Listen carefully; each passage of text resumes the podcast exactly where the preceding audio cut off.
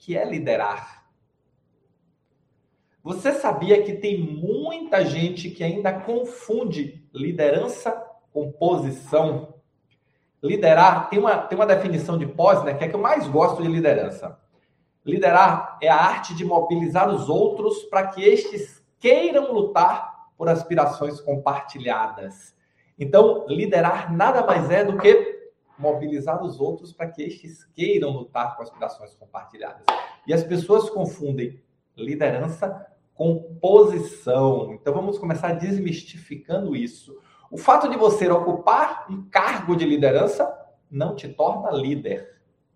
O fato de você ocupar um cargo de gestão te torna, teoricamente, gestor.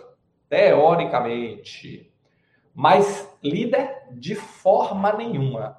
Então, se você efetivamente busca liderar, você precisa construir a sua liderança. E qual a diferença entre liderança e posição? A diferença é que posição pode lhe ser dado, pode lhe ser conferido por alguém. Liderança precisa ser conquistado. O ato de liderar ou ser liderado é um ato voluntário. A pessoa tem que, o liderado, ele tem que lhe dar o direito de liderá-lo. Olha como isso muda tudo. Posição não, posição você dá uma canetada e a pessoa assume a posição.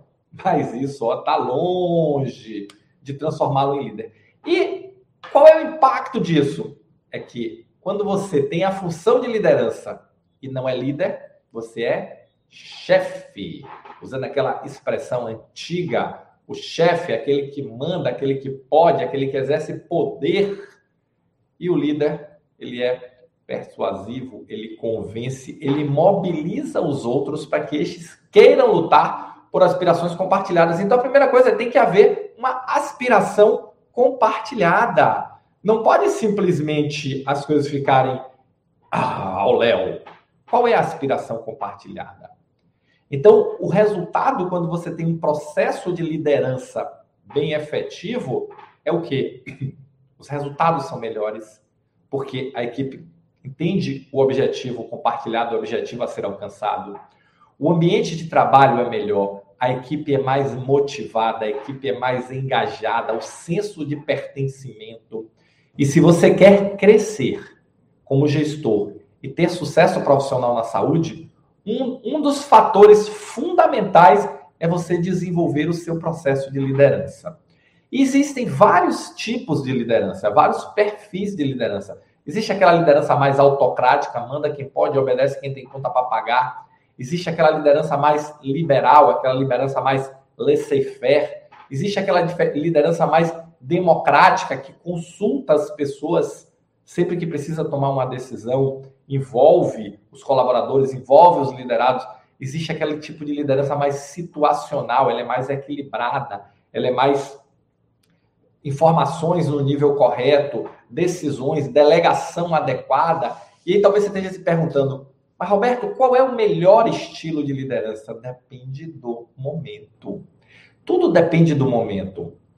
Então, o importante é você ter na sua caixa de ferramentas todas as habilidades desenvolvidas. Porque em determinado momento você vai precisar ser autocrático. No momento de crise, você tem que tomar a rédea e dizer é comigo e acabou. No momento em que as coisas estão fluindo bem, ser mais democrático, conversar com a equipe, ouvir a equipe, discutir, chegar em soluções juntas. Em alguns momentos, deixar fluir, deixar a equipe rodar lá, mesmo sabendo que não vai ser tudo perfeito, aquela liderança mais liberal, solta um pouco para ver como é que eles se comportam. E aquela liderança mais situacional, delegação adequada. Então, o que é importante quando nós pensamos em liderança? É que você domine todos os perfis e, a depender do momento, a depender de com quem, a depender de que situação você vai utilizar cada perfil que você tem dentro da sua caixinha de ferramentas. E veja como isso é diferente de posição. A sua posição como líder, coordenador disso, supervisor daquilo, gerente daquilo, ela já te dá um direito de liderança, mas esse direito de liderança precisa ser exercido. O direito de liderança precisa ser conquistado. Você gostou desse vídeo? Quer saber mais? Assista o vídeo completo no YouTube. Vai lá, aqui embaixo está o endereço www.youtube.com.br. Estou te esperando.